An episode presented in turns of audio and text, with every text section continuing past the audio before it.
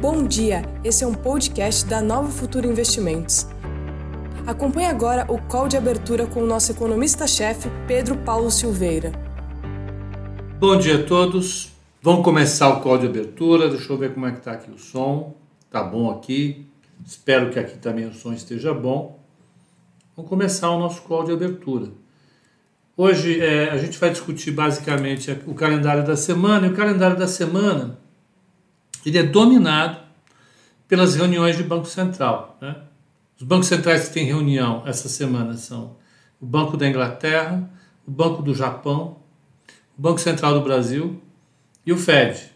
Né? Ainda que não se espere nenhuma decisão abrupta por parte deles, a gente sabe que essas reuniões são importantes pela sinalização que elas dão. Né? Os mercados vão ficar muito atentos sobre quais sinais vão ser dados em cada uma dessas reuniões. Né?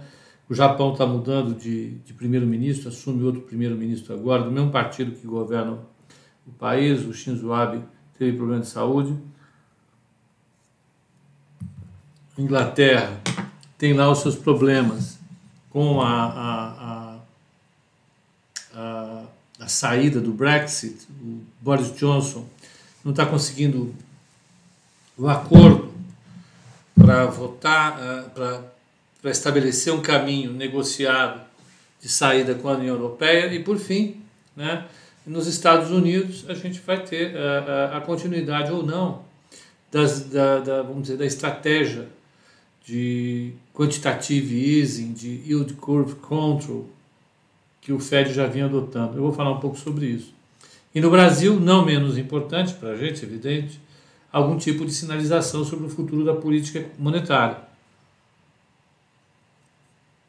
A gente viu que é, é, o Banco Central derrubou a taxa de juros para 2%, os alimentos estão subindo de preço, isso gera uma expectativa ruim em termos de, de, de ancoragem das expectativas de inflação. O que, que é isso? Os agentes olharem para o horizonte de um, dois anos e verem a inflação bem comportada. Uh, isso deu uma assustada, pelo menos, para quem está fora do mercado e, e, e, pode chamar atenção. Né? Uh, uh, eu acho que é, que é esse o calendário, é isso que vai dominar no mercado. Aqui no Brasil, a gente vai continuar com as nossas idiosincrasias, com as nossas especificidades incríveis, né, que, que, que, tomam conta de fato da nossa nosso dia a dia, mas não tem nada muito marcante. Né? Evidentemente, vão ser discutidas as questões relativas à reforma administrativa, vão ser discutidas as questões do pacto federativo, mas é, é, é, não acho, não acho que isso vá ter uma. A impressão que eu tenho é que isso não vai ter um grande encaminhamento na semana. É, a semana vai ser, de fato, dominada pelas questões relativas aos bancos centrais. Estou abrindo aqui. É, é, isso. Isso é uma matéria na Bloomberg bastante interessante ontem que fala sobre como os bancos centrais têm se comportado. Né? E, e, e eles chamam a atenção que, é, que os bancos centrais reduziram as taxas de juros no mundo 164 vezes em 147 dias. E eles colocaram no mundo 8,5 trilhões de dólares de é, moeda. E países como Austrália, Nova Zelândia, Índia e Japão passaram a adotar de maneira mais agressiva o que se convencionou chamar de Yield Curve Control, que é o controle da curva de juro. Né? É pegar os títulos mais longos do Tesouro e administrar essas taxas. Não adianta o Banco Central fazer taxas de juro muito próximas de zero se as taxas longas estão muito esticadas, como no caso do Brasil. Né? A Selic está a 2% e a taxa de juro para 2027 está quase 7%, está 6,70%, 6,80%. Então, o que fazem os bancos centrais da Nova Zelândia, Austrália, Índia e Japão? Os Estados Unidos, o Banco, Europeu, o Banco Central Europeu também fazem isso. Eles compram esses títulos longos, compram, compram, compram, e a taxa de juro vai caindo. Então, eles tentam intervir nas taxas de juro mais longas e, com isso, produzir um, achatamento da curva para que as taxas de juros mais longas fiquem baixas também e, com isso, tentem colaborar com a, a, a, o estímulo da economia, que com oferta monetária dilatada e juros longos também muito baixos, você pode induzir a economia real a fazer investimentos. Então, é, é, nessa semana, os bancos centrais vão tomar decisões. Tem um quadro que da, da matéria da Bloomberg que eu citei, uma coisa de show. Não, isso aqui não é o que interessa. Fora. É, é, vamos pegar aqui, ó, essa essa daqui me interessa. Um segundinho, aí. Aqui tem o, o, o, balanço, eu trouxe os balanços dos bancos centrais. Deixa eu ver se eu consigo. Não, não é isso. Deixa eu ver aqui. Ah, ó, o que eu vou compartilhar com o pessoal é isso aqui. Ah, olha, deu certo. Eu acho que está dando certo. Espero que tenha dado certo para vocês. Se vocês aí do Instagram estão vendo a, a um gráfico, é esse gráfico que eu quero mostrar. Esse gráfico mostra o comportamento dos balanços dos bancos centrais ao redor do mundo. E se você olhar, esse primeiro aqui é o balanço do Banco Central dos Estados Unidos, o Fed, esse aqui é o balanço do Banco Central Europeu e esse aqui é o balanço do Banco do Japão. Aliás, esse é o Banco do Japão, esse é o, é o Fed e esse aqui é o Banco Central Europeu. Então, no começo da crise, ó, em 2001, 2002, o Banco Central do Japão ele tinha a, a tá aqui 2006, 2008, 2009. Ele tinha 200, e, 200 bilhões, 200 trilhões de ienes de oferta monetária. Com a crise de 2008, 2009, ele foi ficando um pouco mais agressivo. A partir de 2014, ele subiu a oferta monetária para 600 trilhões de, de, de, de, de ienes. E agora, simplesmente, jogou mais quase 100, 200 eh, trilhões de euros na praça. A mesma coisa, deixa eu olhar aqui agora, o Banco Central, o Banco Central dos Estados Unidos, até 2008, 2009, ele tinha 800 bilhões de dólares, ele dobrou essa oferta, a economia não reagiu, ele jogou para 4 trilhões de dólares e vinha reduzindo isso, e agora expandiu de novo para 7 trilhões de dólares.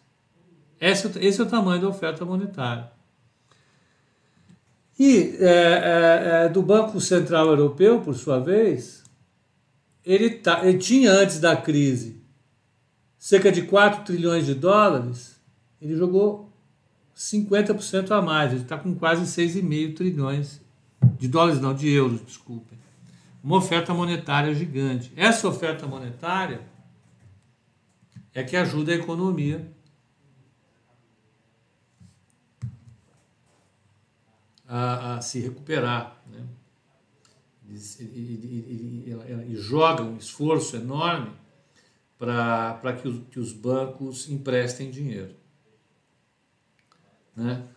E vamos pegar essa outra essa matéria da Bloomberg, ela, fez um quadro interessantíssimo sobre os bancos centrais do mundo, quais os bancos centrais que estão ah, ah, ah, fazendo alguma coisa. Que instrumentos os bancos centrais podem fazer? Colocar as taxas de juro perto de zero, que é essa primeira coluna aqui. Colocar as taxas de juro negativas. Comprar títulos do governo, government bonds comprar títulos corporativos, comprar commercial papers, que são uh, uh, bônus corporativos de uma modalidade diferente, asset-backed securities, que são ativos securitizados né, de empresas que estão carteiras de fundos, bancos, fazer o yield curve control que eu acabei de falar e fazer o forward guidance. O que é o forward guidance? Os bancos centrais sinalizarem quais são os próximos passos que eles vão seguir. Essa é a estratégia, que esse é um conjunto de ferramentas que os bancos centrais têm adotado desde o início da crise para tentar compensar os efeitos das paralisações da economia por parte do coronavírus e tal. Pá, pá, então são é, é, um, dois, três, quatro, cinco, seis, sete, oito grandes ferramentas e cada país adota as suas. Né? O Brasil não tem taxas de juros próximas de zero, mas está com uma taxa de juro negativa em termos reais. Não comprou títulos do governo, não comprou títulos corporativos, não comprou commercial, commercial papers, nem backed assets, asset backed securities, tampouco fez uh, o yield curve control, mas também está atuando com a, a forward guidance. Então o Brasil adotou duas estratégias. O Banco da Austrália está fazendo um pouco de cada uma, exceto comprar títulos corporativos e ter taxa de juros negativa. Os Estados Unidos estão fazendo quase tudo também. Esse gráfico é muito interessante. É o conjunto de todas as, as, as estratégias não convencionais, não utilizadas historicamente por parte dos bancos centrais, que os bancos estão adotando, os bancos centrais estão adotando depois da crise da crise é, é, é, do coronavírus. Boa parte deles começou a fazer isso em 2008, 2010 e agora estão retomando. E o espírito da coisa, colocado por essa matéria da Bloomberg, é de que uh, Esse é o ano em que as políticas não convencionais, que a gente chama, vão se tornar convencionais. É uma matéria interessante, está lá na Bloomberg. Deixa eu ver como é que eu volto agora. Eu acho que é assim. Eu voltei ao normal, né? E aí desapareceu o outro. Ah, primeira vez que eu estou usando, acho que ficou legal. Ah, olha, você toca aqui, toca colar, toca aqui, toca colar. É bacana. Bom, ferramenta do Instagram melhorado. A gente vai é, usar mais vezes. Vamos seguir o nosso barco adiante, né? É, é, mas a gente tem nesse cenário uma, uma, um conjunto de políticas monetárias bastante agressivas para tentar empurrar as economias para frente né, fazer com que as economias andem, depois desse choque monumental que foi, a, a, a, vamos dizer, o esforço que os países, os esforços dos países para controlar a epidemia, a pandemia global do coronavírus, com quarentenas, lockdowns, nós vemos discutindo isso já faz tempo. Então, esse segundo é, os autores do artigo, esse é o ano em que as teorias, as, as, as, as, políticas não convencionais vão ser oficializadas como convencionais, não tem como falar. E essa semana, alguns dos bancos centrais mais importantes para a gente vão tomar decisões de política monetária, particularmente o Banco Central dos Estados Unidos e o Banco, ah, ah, e o Banco Central do Brasil vão tomar decisões de política monetária e o mercado vai acompanhar fortemente isso. Né? a gente vai ficar olhando, a gente vai ficar atento a esse cenário, porque é, eu não espero nenhuma mudança, nenhuma mudança na política monetária agora, mas, mais uma vez, desses instrumentos todos que a gente está colocando aqui, sete, alguns têm importância, como Forward Guidance, ou seja, o conjunto de, de recados que o Banco Central dá para seu, os seus mercados, dizendo: olha, eu estou vendo a economia assim, estou vendo a economia assado, é, a a política monetária vai seguir esse caminho ou vai seguir outro, e isso efetivamente é, é, é, vai influenciar no mercado essa semana. Né? Vamos ver como é que estão os mercados lá fora.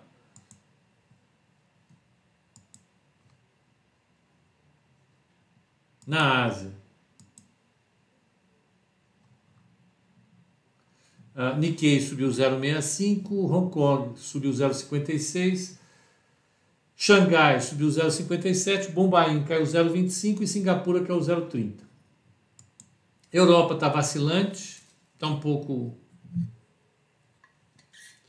cautelosa e isso tem a ver, em parte, com a, com a, a, a, a Grã-Bretanha. Esse final de semana, o, o, o Tony Blair e o John Major, que foram dois primeiros ministros importantes da, da, da, do Reino Unido, escreveram um artigo falando sobre os desafios e sobre a necessidade de fazer um acordo com a União Europeia para a paz na Irlanda, sobretudo. Né? A Irlanda, é, os mais jovens não sabem, mas a Irlanda sempre foi uma região super, super, super, super, super complicada do ponto de vista geopolítico. Né? A Irlanda tem um histórico de luta pela independência né? e, e as coisas podem é, é, esquentar de novo por aquela região. Né? Então, é, uma das coisas que é, é levantada nesse artigo do John Major e do Tony Blair é exatamente isso. Que tomar cuidado, porque é, no meio desse caminho tem a Irlanda. Então, Londres cai 0,06, que é 0 a 0. Frankfurt sobe, cai 0,04, que é 0 a 0. Paris sobe 0,25, é quase um 0 a 0. Milão cai 0,09 e Bex de Madrid sobe 0,24. Ah, taxas de câmbio. O euro está 1,1868, mexeu muito, o mercado vai ficar olhando. O iene, 106, 0 106 bola a bola, que é 0 a 0. Né? Vamos pegar as taxas de juros, essa sim a gente tem que olhar. Está 0,67, está no patamar que estava na semana passada, não mudou. A perspectiva de risco é, absolutamente é, é, é, nivelada com a semana passada.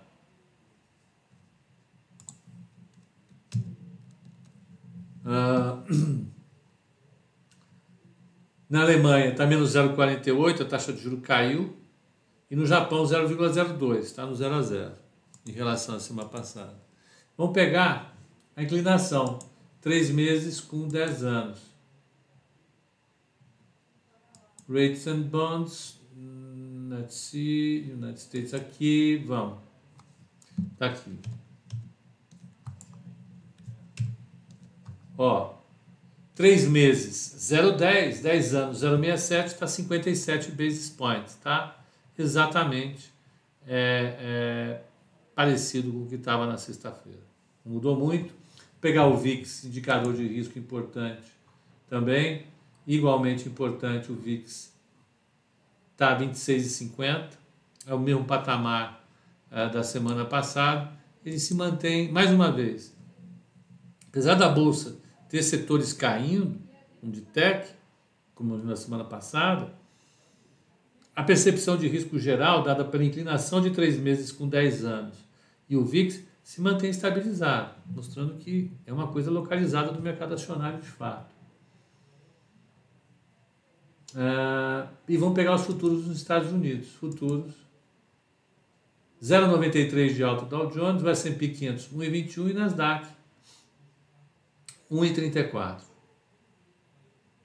O petróleo nos Estados Unidos está sendo negociado no 0 a 0 a 37 dólares e 33 centavos, o que requer um pouco de atenção. O petróleo essa semana ele pode ter uma pressão baixista de novo. Né? As contas que os traders de petróleo estão fazendo é que tanto a estocagem como o aumento da oferta podem colocar o mercado diante de um excesso de oferta gigantesco de novo. Não tem muita gente fazendo short em petróleo nesse momento.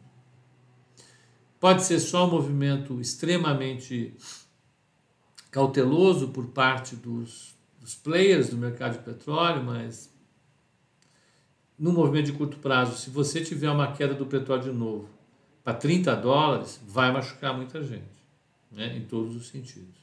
Né? Vale a pena até dar uma olhada uh, nas commodities em geral. Né? Vamos pegar aqui na, na Bloomberg como é que está o indicador de commodities.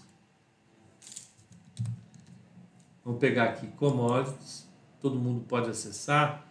Tem o CRB, é, o índice Reuters Jefferies CRB, CRB, que é um índice que calcula, é como se fosse uma cesta de moedas, é uma cesta de várias commodities negociadas no mundo e ele é um excelente indicador sobre o comportamento das commodities. Fica de olho nisso aqui, porque ele mostra de uma maneira ou de outra as relações entre o,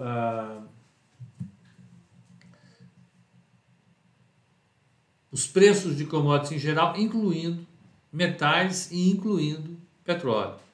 Né? É, é, é, é na crise, eles caíram de um patamar de 183 para 112 e depois subiram para os atuais 155. Então, eles fizeram uma boa recuperação, mas está longe, longe, longe, longe, longe do teto.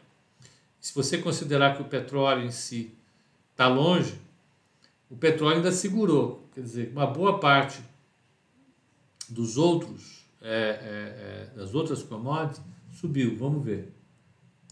Vamos pegar aqui é, energia, a gente está vendo. Vamos pegar o, o, o, o ouro bombou. Se bem que ele devolveu uma boa parte do ganho dele, Vamos pegar uma das, das, das commodities, o milho.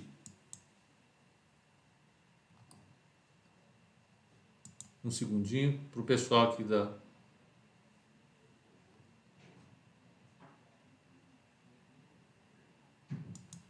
Ó. O milho, ele estava antes da crise 387 dólares. O futuro. Agora ele está em 369, está no 0 a 0, o milho. E aí vem a discussão do arroz, da carne, né? Vamos pegar carne. Ele tem contrato de carne lá, lá fora? Tem, tem um contrato de carne. Né? É...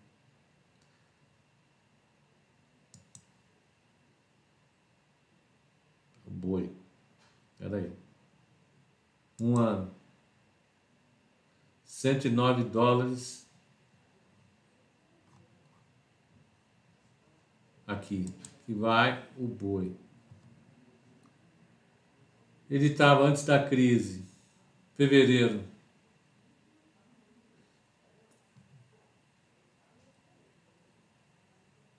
Cento e vinte, está em cento e dez, está ali. É, recuperar os preços grãos e, e, e, grãos e carne, esses recuperaram os preços. Né? Então, não estão no nível de, de raio de fevereiro, mas estão nos níveis do final do ano passado. E é uma recuperação e tanto. Né? Isso colocou a discussão aqui no Brasil sobre o peso do arroz, etc. Mas né, o petróleo em si está lá embaixo. O petróleo é uma commodity destituante. Vamos ver como é que está a abertura do mercado, então. Do futuro, pelo menos. Né? Vamos, vamos pegar aqui.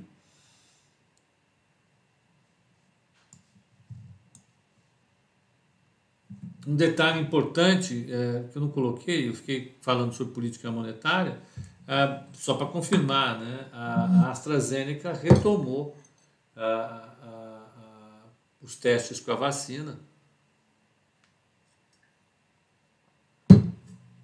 Foi uma medida cautelosa, foi uma medida importante, mas já retomaram. O que é uma boa notícia. Né? Ah, ah. Então vamos, vamos lá ver como é que está. O dólar comercial está 5,30 e 14. Segundo a Bloomberg, segundo a Broadcast, isso daria uma queda de uh, 0,37. O mini índice, WIN, arroba, está com 1% de alta a 99,110. Precisa recuperar os 100 mil, né? Seria bacana. Eu, eu gostaria que recuperasse os 100 mil. Ah, o mini índice, o mini dólar, está 5,304, caindo 0,31. E a taxa de juros para 2027, DI1F27, está 6,92, caindo um pouquinho. Está perto de 7, foi aquilo que eu falei. É, as taxas de juros longas no Brasil, elas estão muito esticadas. Elas não caíram. Caíram muito pouco. Né? Se você pegar o, o que é lá no mundo, essas taxas indicam o nosso risco, o risco real do, do país. Né?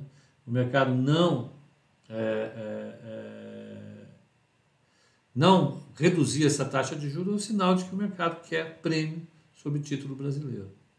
Então é basicamente isso, gente. Um, um excelente dia para o pessoal do Instagram. Né? Ah, ah, essa semana a gente vai ser dominado pelas reuniões dos bancos centrais, pela boa notícia da vacina. O viés do dia hoje é positivo, né? é positivo, e a gente deve continuar assim até o final do dia. Um bom pregão para vocês e até o call de fechamento hoje às 18. Até lá. Pessoal do YouTube, fica aí.